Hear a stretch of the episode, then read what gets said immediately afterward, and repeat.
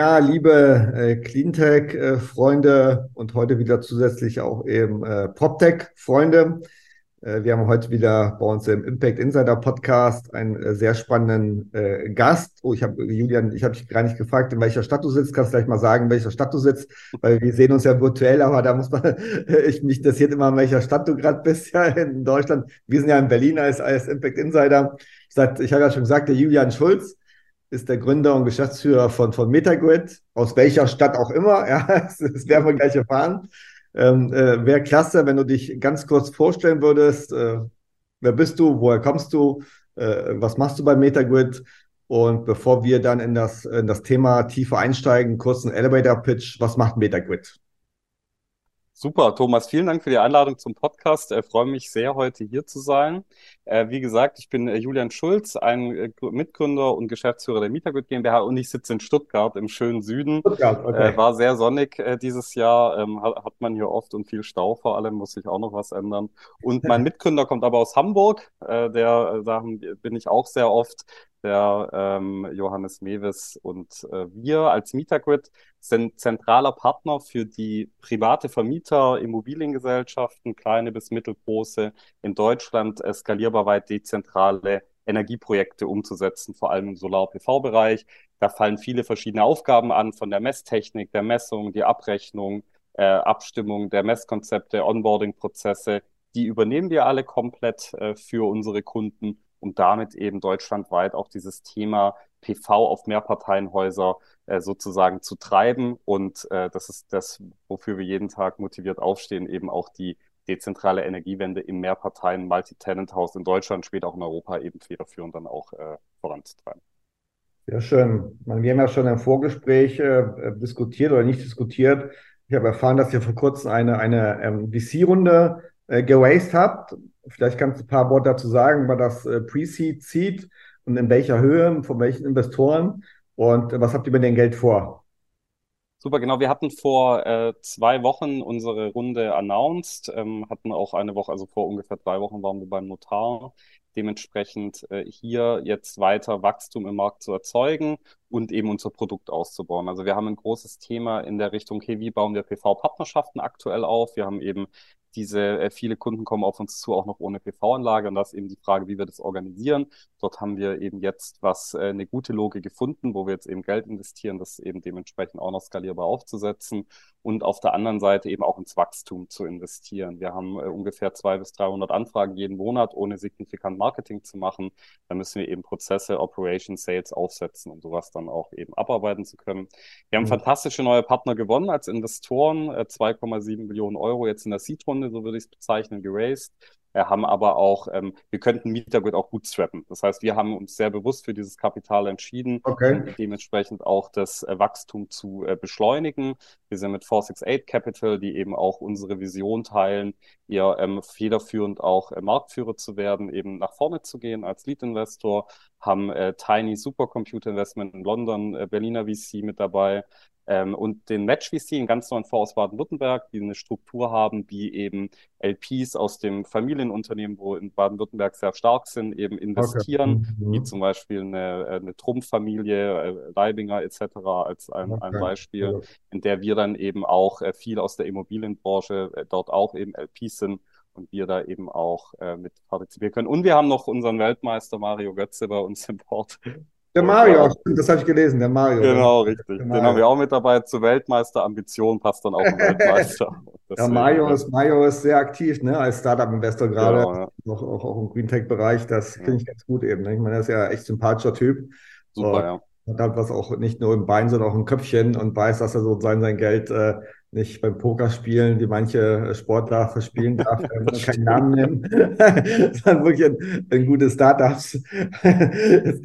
Sag mal ganz kurz, äh, um das so ein bisschen abzugrenzen, weil ich meine, man, man hört ja, wir haben ja auch äh, gerade im Vorgespräch diskutiert, man hört ja von diesen Unicorns wie Enpal 1,5, Solar, Schlag mich tot eben, ja. Ähm, äh, wie grenzt ihr euch da ab? Ich, meine, ich, ich weiß es, aber vielleicht kannst du ein paar Worte eben dazu sagen, wo sehen die ihr Geschäft, ja, wo die aktuell wirklich, wie du gerade gesagt hast, ähm, die von 1,5 ähm, raisen mehr Geld schneller als äh, PV-Anlagenanfragen reinkommen, ja, in den Biobereich, ja. Wie grenzt ihr euch da ab? Weil du hast ja auch PV-Anlagen ja auch erwähnt, ne? Und sonst machen die ja auch Genau, die äh, eine Abgrenzung haben wir im Marktbereich, das heißt, wir sind im Einfamilienhausbereich aktiv, wo die skalierbare Logiken aufgesetzt haben. Und sie sind eben stark in der Installation selber. Also der prinzipiell der PV-Installation kaufen ja selber zum Teil sehr asset-heavy eben die PV-Anlagen uns eben als Mieterstrom-Kompetenzanbieter sind ausschließlich im Mehrparteienhaus unterwegs, haben da auch unseren Fokus und werden uns da auch immer einen Schritt voraus sein, eben weil wir hier eben unsere Energie auch investieren. Zum Thema Installation, die werden wir nicht selber bauen. Also wir sind ein Asset-Light-Unternehmen, wo eben die Prozesse, die Abwicklung, die Software, die Technik übernimmt. Mhm. Ähm, die PV-Installation gehen wir über regionale Partner, äh, die wir sozusagen onboarden, die dann die Anlagen für uns bauen, beziehungsweise wir als Technologieanbieter für diese regionalen Anbieter eben ähm, äh, agieren können und die sich dann letztendlich wieder einen Wettbewerbsvorteil auch gegenüber den Großen sozusagen ähm, eben erarbeiten. Weil ich bin nicht äh, der äh, These überzeugt, dass letztendlich alle Handwerker irgendwann sehr, sehr wenigen großen äh, Funk, äh, Firmen gehören werden, sondern die, den Marktzugang, den die haben, die Kunden, mit denen die sprechen, wie die mit den Kunden auch agieren, äh, da bin ich immer von überzeugt, dass man über regionale, kleinere, mittlere Handwerksbetriebe eben dort sich auch einen sehr guten Marktanteil erarbeiten Also, also ihr, ihr kooperiert eher mit den Handwerksbetrieben, als dass ihr sozusagen quasi die einkauft oder selber ausbildet. Exakt. Weil bildet die ja selber aus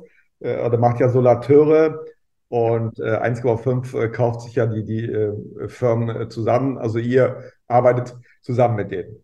Exakt, genau. Wir, wir, sind, wir möchten ja auch sozusagen in, in eine skalierbare Lösung aufsetzen. Also ähm, die haben natürlich alle beeindruckende Anzahl, auch ein Endpal mit den, ich glaube, 15.000 Anlagen, also nagelt mich nicht fest, wie viel es genau sind. Ähm. Aber ähm, wir wollen diese Zahl übertreffen, weil es bei uns viel mehr darauf ankommt, wie können wir skalierbar auch eine Software in den Markt bringen, sozusagen, um da diese Messungen und Abrechnungen zu ermöglichen und äh, viele Anlagen drauf zu bekommen. Wenn man sehr asset-heavy basiert, dann wird die Anzahl nicht so groß sein, dass sich dann am Ende so ein Software eben Ansatz auch lohnt. Deswegen geht es bei uns darum, eben über viele Partner eben auch noch mehr Anlagen dann umzusetzen. Oh, sag mal jetzt genau, was seid ihr? Seid ihr eine, eine, Software? Seid ihr ein Dienstleister? Seid ihr eine Plattform? Seid ihr ein Netzwerk? Was seid ihr genau? Ja, äh, ich würde uns nicht, also wir sind, wir haben eine wichtige SaaS-Komponente, nur wir haben am Markt eben gelernt, dass wenn ich zu einem privaten Vermieter gehe mit 15 Parteien und dem sage, hier hast du eine super Plattform, um später dein Mieterstromprojekt, die Daten zu erfassen, zu verwalten, dann guckt er mich an und sagt, also Herr Schulz, ich habe gerade ehrlich gesagt andere Fragen. Ich weiß nicht, wie mein Messkonzept aussieht, ich weiß nicht, äh, wer mir die PV-Anlage baut, ich weiß nicht, wer mir die Technik installiert und welche brauche ich da eigentlich. So, und genau diese Produkte bieten wir als Dienstleistung mit an, in dem Stand Standard. Das heißt, wir gehen jetzt nicht auf ja. Kunden zu, die ein äh, Quartier haben, wo ich noch äh, drei äh, Wasserstoffpilotprojekte mit dabei habe und noch ein Windrad stehen habe, sondern es geht für uns, einen Standard zu entwickeln. Und, oder haben wir eben gesetzt, äh, sozusagen sehr, sehr viele Projekte dann auch umzusetzen. Und das bieten wir dem Kunden eben in, einem, äh, in der Dienstleistung an, in einem Erstprozess. Da bezahlt er uns eine kleine eine kleine Eimerpauschale dafür, dann verkaufen wir ihm die Technik, dass er eben die Technik in seinem Zählerschrank richtig hat. Und da begleiten wir ihn, dass keine Fehler passieren, muss. Ein Wanderschrank gesetzt werden, machen wir ein virtuelles Summenzählermodell. Ja, also, dass sozusagen dieses, dieser Prozess einwandfrei funktioniert. Und wenn wir das dann haben, dann gehen wir auf die Software, die Daten ähm, werden dort fungieren, er kann die Software selber nutzen für eine Fee monatlich. Oder mhm. wir haben jetzt auch ein neues Produkt gelauncht, das haben wir vor allem im WG-Bereich gesehen, dass wir auch selber Heavy-User werden. Und selber sozusagen auch als Operator agieren für den Kunden. Nur immer das Leitgedanke unserer Firma, der Kunde behält sein Eigentum. Wir sind nicht Dachpächter, sondern wir möchten dem Kunden immer eine Rendite ermöglichen. Das ist nämlich das auch, woran ich wirklich auch als Unternehmer glaube. Wir werden in 10, 15 Jahren aufwachen. Wir werden Millionen von Energieversorgern in Deutschland haben. Das ist auch eine Chance, die wir gerade haben, uns unabhängig zu machen von allen. Wenn wir jetzt alle wieder unsere Dächer verpachten, dann haben wir letztendlich ja wieder eine, eine zentrale Instanz, die dann sozusagen, wo wir nicht unabhängig agieren. Und deswegen auch klar zu in den Markt zu gehen und zu sagen, hier, ihr habt jetzt die Chance, auch unabhängig für euch und eure Mieter zu werden. Dafür stehen wir eben auch als Firmenkultur und als Firmenweitgedanke. Das heißt, wir pachten Dächer nicht, sondern wir bieten Lösungen an als Solutions Provider, vielleicht kann man uns so nennen, ähm, die dann letztendlich ähm, diesen Kunden es ermöglicht, selber dezentral zu erzeugen und eben dann auch an die Bewohner, Mieter Gewerbe, wer auch immer dann dort teilnimmt, Anbindung von Wärmepumpen, Speichern, E-Mobilität. Das sind lauter Themen, die wir angehen. Aber ja. die, wir nehmen ja, das finde ich auch immer wichtig zu sagen. Sorry, Thomas, wenn ich ein bisschen ausführe, gut, das ist ein sehr wichtiges Thema. Wir nehmen nicht den ähm, irgendjemand was weg. Also der Mieter und Vermieter gewinnt dabei, sondern wir nehmen letztendlich Energiekonzernen, auch äh, zum Teil, die noch, äh, Anführungszeichen, äh, auch unsaubere Energie produzieren, dort einen Teil weg von ihrer auch ökonomischen Wertschöpfung und übertragen die in die Masse. Und das ja. ist mir schon auch ein wichtiges Anliegen, zu sagen, okay, wir dezentralisieren auch mehr in Kapitalströme sozusagen am Schluss, ja. wie eben äh, auch Einkommen generiert werden. Auf der einen Seite, wir sind, haben Dekarbonisierungsinhalte natürlich sehr stark und auf der einen Seite, und das ist auch wirklich wichtig zu sagen, wenn die, die Einfamilienhausbesitzer sind wichtig, jeder trägt seinen Teil dazu bei. Nur ähm, der Tesla-Fahrer in dem Einfamilienhaus im Hamburger Vorort, der trägt seinen Teil leichter zur Energiewende bei, wie in einem Mehrparteienhaus, wo eben Mieter drin wohnen. Und eben die Hälfte der deutschen Bevölkerung, auch, auch in Förderprogrammen etc. außen vor zu lassen, finde ich zum Teil auch sehr schwach. Äh, dort wird äh, wenig gefördert im Mehrparteienhaus, da könnte mehr gehen. Und dafür treten wir auch eine soziale Energiewende zu gestalten. Und deswegen gehen wir auch auf den Massenmarkt an äh, privaten Vermietern, an WEGs, an letztendlich kleineren Immobiliengesellschaften, um dieses Thema von unten aufzuräumen, zu treiben und da immer mehr Menschen daran teilnehmen zu, äh, zu lassen. Aber wenn so, so, so Eigentümer, äh, Vermieter sozusagen von den Mehrfamilienhäusern euch, euch buchen eben, ne? was, was, was, was müssen die für eine Summe investieren, um da sozusagen ich sag's mal, autark sozusagen wirklich ihr äh, Mieterstrom äh, zu produzieren, ja, und dann sozusagen teilweise auch eben weiter zu verkaufen. Was müssen die investieren? Was sozusagen das, äh, das Investment und was bei denen sozusagen der Return on Investment eben, ne? Was, mit welchen Kennzahlen verkauft ihr das eben, ja, an die Leute? Ja. Weil ich sage erstmal, ich muss ja, äh, weil ihr sagt, ihr jetzt wie Endpal, ihr pachtet ja nicht und vermietet nicht und macht keine irgendwelche äh, Monatspauschalen, sondern die Leute müssen ja erstmal investieren eben, ne, in die Anlagen sagen, als, als Kaufmodell oder vermittelt die auch die Finanzierung quasi äh, als, als Teil der, der Dienstleistung. Ähm, äh, entscheidender Punkt, also wir sind natürlich eine Firma, die da vorne zum Kunden freundlich etc. agiert und wir da partnerschaftlich auftreten, aber am Schluss ist es ein Investitionsprojekt, diese PV-Anlage eben für den, äh, für den Kunden von uns. Und äh, wir genau sind nicht äh, Verkäufer der Anlage, nicht äh, Pächter der Anlage, sondern wie schon gesagt, wir wollen, dass der eine Rendite erzielt. Wie hoch die Investitionskosten sind, kann ich nur sagen, es kommt drauf an, auf die Dachfläche. Ähm, und da gibt es natürlich ein Optimum an Teilnehmern, an Größe der Fläche. Aber also Rendite, das kann man natürlich ungefähr im Schnitt sagen, liegen wir zwischen 8 und 12 Prozent Rendite, die wir bei dem, äh, die ein Mieterstromprojekt eben erzielen kann, je nach Produkt. Okay. Er möchte, möchte, dass wir die Abwicklung übernehmen, möchte er die Software haben, braucht er einen neuen Wandlerstrang, kann man den digital abbilden, also gibt es verschiedene Komponenten, aber durch zum Beispiel Wegfall der Umsatzsteuer im PV-Anlagenbereich, Wegfall der Ertragssteuer, damit steigen die Renditen in dem Bereich und damit werden auch mehr Projekte wirtschaftlich. Und das haben wir natürlich dann auch gemerkt im Momentum, dass jetzt auch mit der Runde etc., dass diese Rahmenbedingungen im Mieterstrombereich oder dezentralen Energiebereich eben deutlich besser werden. Mhm. Und das äh, berechnen wir für unsere Kunden. Und auch ehrlich, also wenn ich einen Kunde habe, der, wo ich dann sehe, der läuft bei drei Prozent raus, dann sagen wir ihm vielleicht auch, okay, ganz transparent. Wir nehmen jetzt nicht an, äh, wie manche andere Anbieter, äh, zehn Prozent Inflationsrate und dann sind, dann rechne ich mir jedes Projekt schön, sondern wir schauen schon okay. dadurch, dass wir mit den Kunden 20 Jahre agieren. Die sind bei uns äh, Partner, die nutzen unsere Lösungen. Wir sind mit der Technik im Haus verbaut. Man kriegt uns auch so leicht nicht mehr raus. Mhm. Das heißt, dass wir da einfach transparent mit den Kunden agieren ähm, und denen eben auch klare Cases dann wirtschaftlich aufzeigen. Lass mal noch ein bisschen Name-Dropping machen. Wir haben ja schon, schon Endpol angesprochen, 1,5, Termondo, kann man ja alle Namen nennen. Ja. Ähm, um euch ein bisschen einzuordnen, in welchem Kreis von, von, ich sag's mal, in dem Bereich gibt es aktuell noch keine Wettbewerber, sondern alle sind äh, Partner, weil der Markt groß genug ist. Ähm, äh, wo, wo, agiert ihr in welchem Markt? Ne? Sind, das, sind das sozusagen äh, eher eure Konkurrenten, die, die Energieversorger, ja, sind es andere Startups, sind es äh, Mittelständler, um das so ein bisschen mehr einzuordnen, wenn du ein paar Namen nennen könntest. Nee, absolut super gerne. Hab da, hab da natürlich einen guten Marktüberblick. Erstens äh, nochmal die Ambition zu zeigen, wir haben in Unicorn in Freiflächenanlagen, wir haben in NPAL und in 1,5, die als Unicorn agieren im Einfamilienhaus. Uns fehlt noch das Unicorn im Mehrparteienhaus.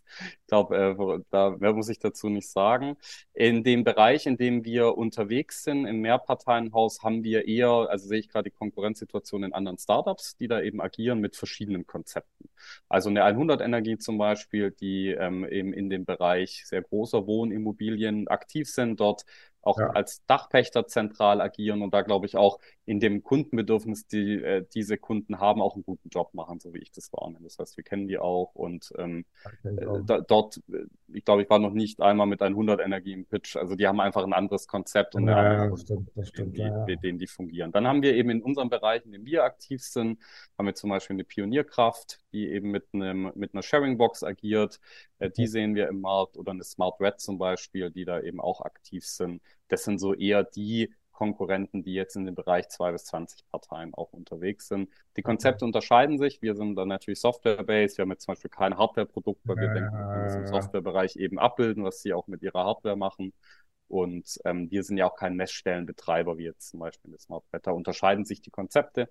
Da gibt es okay. Vor- und Nachteile für die Kunden, äh, wie, wie, wie das aufgebaut wird. Und ähm, am Schluss der Markt aktuell ist noch groß genug, der wird sehr viel Platz ja. sein. Wir haben jetzt da kein Problem, mit unseren Marktbegleitern, wie ich es auch immer so schön sage. Aber das sind die, wo in, in dem Markt hauptsächlich aktiv sind. Hier stellt sich immer die Frage, wenn der Markt äh, groß genug ist, äh, vor allem ja. aus, aus Investorensicht. Ich meine, du kennst ja das Spiel, äh, dass irgendwann Investoren sich für, für ein äh, Player entscheiden und, und, und sehr viel Geld investieren, ja, ja. um wirklich auch zum, zum Unicorn, zum Marktführer äh, machen, entweder durch Zukäufe, M&As und so weiter, ja, weil gesagt, am Ende muss es einen, einen geben, sozusagen, ähm, der wirklich auch die, die Führerschaft übernimmt. Du hast ja schon erwähnt, den Endpal 1,5, da würde ich mal zeigen, welcher von den beiden sozusagen Modellen am Ende ja. äh, siegen wird. Aber in beide fließt ja sehr viel Geld. Ähm, wir haben ja sozusagen, wir haben ja, um das, das ein bisschen nochmal auf deine Geschichte zurückzukommen, ohne dass du erwähnen wolltest, äh, du warst ja im Blockchain-Bereich aktiv, ja, da wurden ja auch viele gepusht sozusagen, wo auch wirklich auch Stimmt, ja. nach gab es ja sozusagen das ja. Deswegen komme ich gleich zum letzten Punkt, so ein bisschen das Makroökonomische und auch so ein bisschen sozusagen die, dieser Effekt der, der, der, der Trends oder der, der, der Hypes eben. Ne? Wir hatten ja Blockchain, dann hatten wir Metaverse, ja, jetzt haben wir ja KI und Green Tech, ja, sozusagen als die aktuellen äh, Hypes, Trends, wo das meiste Geld fließt von VCs, ja. Das alles andere wird ja, ich meine, wir hatten auch vor kurzem noch äh, das Thema äh, Quick Commerce, ja, was ja äh, sehr schnell in sich zusammengefallen ist mit Firmen wie Gorillas und Co., ja, kann man ja ruhig nennen. Ähm, wie siehst ja. du das makroökonomisch? Es wird ja sehr viel aktuell Förderpolitik betrieben, ne? von der Bundesregierung, von der ja. EU, aber auch von anderen EU-Ländern oder auch von, von USA genauso, ja, mit beiden Politik, ähm, äh, dass das Thema Energieunabhängigkeit, ja, und die wissen, wieso, ja, müssen wir jetzt nicht diskutieren, ähm, aber ich habe mit Anliegen diskutiert, die so ein bisschen das Problem sehen, was ist, wenn der Hype politisch wegfällt. Ja, wenn sozusagen ein, ein Habeck nicht mehr Wirtschaftsminister ist und nicht mehr das Thema so richtig pusht und die Fördergelder, die Töpfe wieder zurückgehen oder es wird nicht mehr unterstützt eben. Ne? Seht ihr da ein Problem, dass dann sozusagen der Markt, ähm, sag ich mal, das Green Take, das Clean Takes in sich zusammenfallen könnte, wie schon einige Trends zuvor? Äh, genau, ich würde es unterscheiden, auch noch mal sehr wichtige Frage, da auch mal in einem Podcast so drüber zu diskutieren, weil ich auch finde, dass zum Teil die Stimmung zu gut ist. Ich bin da immer ein bisschen kritischer. ähm, aber so aus, aus einer makroökonomischen Ebene, dann aus einer Metagrid-Ebene, vielleicht auch noch aus einer persönlichen Ebene, so ein bisschen darüber nachzudenken, was, die, was diese Hypes angeht. Ich war selber im Blockchain-Bereich unterwegs, bin dann von da in die Dezentralität gekommen und dann auch zur Energiewende. Das Startup ist damals, hat nicht funktioniert und obwohl es ein Hype war. Ähm, ich jetzt gerade im PV-Bereich finde ich, dass wir schon in den Modus kommen, wo wir in dieser Überhitzung des Marktes, wenn der so, wenn wir so weiter agieren, ähm, das auch noch länger gut gehen kann. Nur es können eben Faktoren eintreten, Regierungswechsel, regulatorische Veränderungen, äh, Wegfall von Förderprogrammen, äh, Marktbeschränkungen, Protektionismus auch im europäischen Bereich, die dann eben diesen Markt auch ähm, wieder ich sag mal, auf ein Normalniveau bringen könnten oder sogar in einem, also Märkte funktionieren in Referenzlevels. Das heißt, ich kann immer noch einen guten Markt haben. Wenn er davor so übertrieben war, reden alle von einem schlechten Markt, obwohl der vielleicht eigentlich jetzt erst funktioniert in der volkswirtschaftlichen Marktlogik.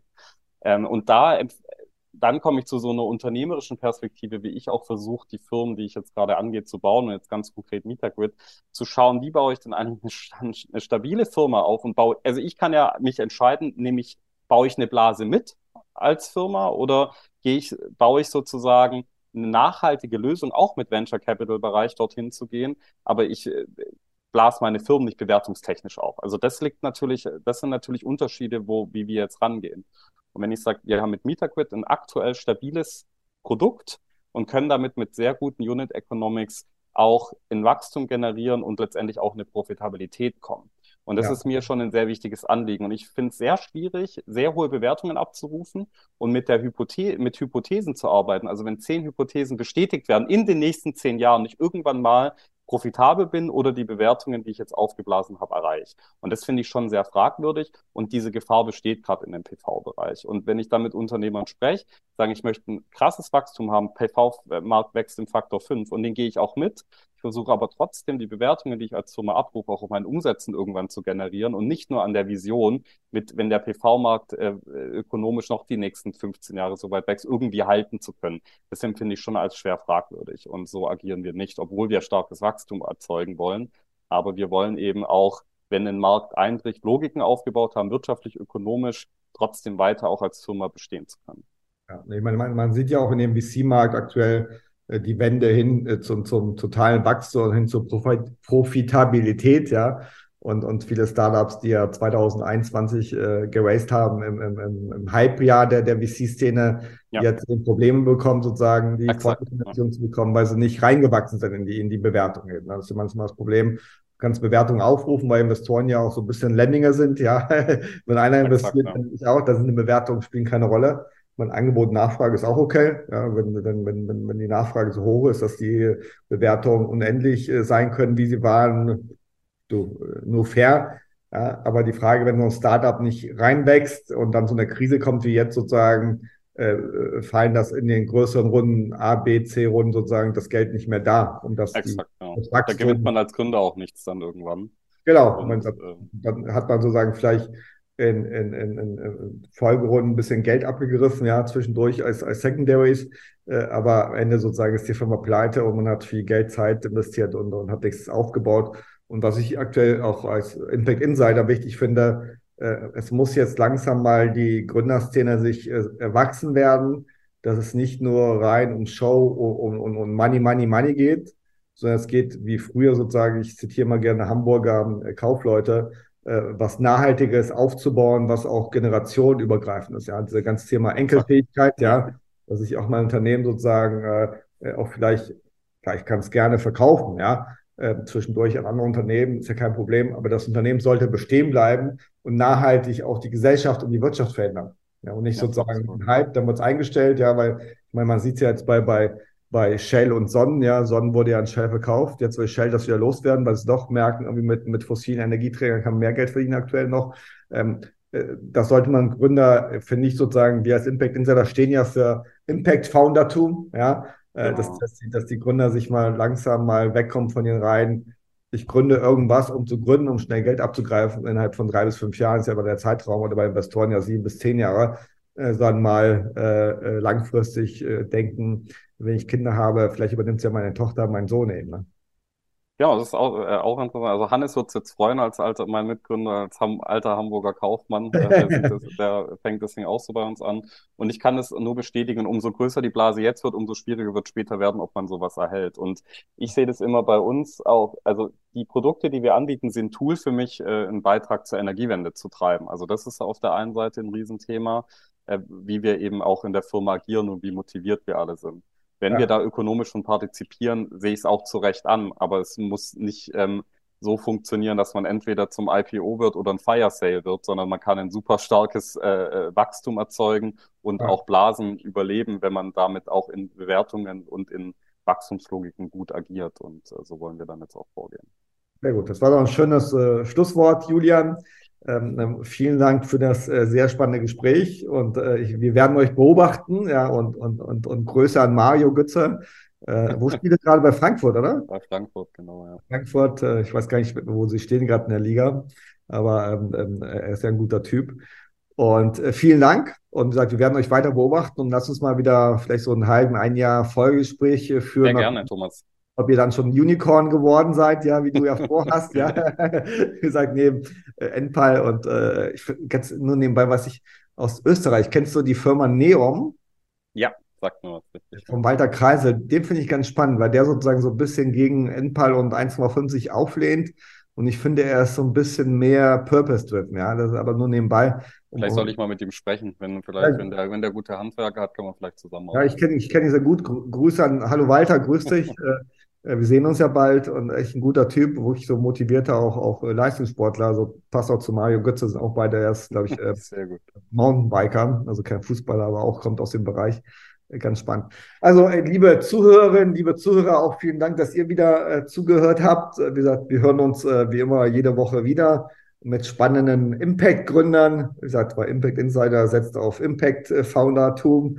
Und äh, wir interviewen nur Leute, die auch äh, Impact haben und nicht nur Startups gründen, weil sie gründen. Also vielen Dank, Julian. Vielen Dank, liebe Zuhörer. Bis bald. Tschüss. Tschüss.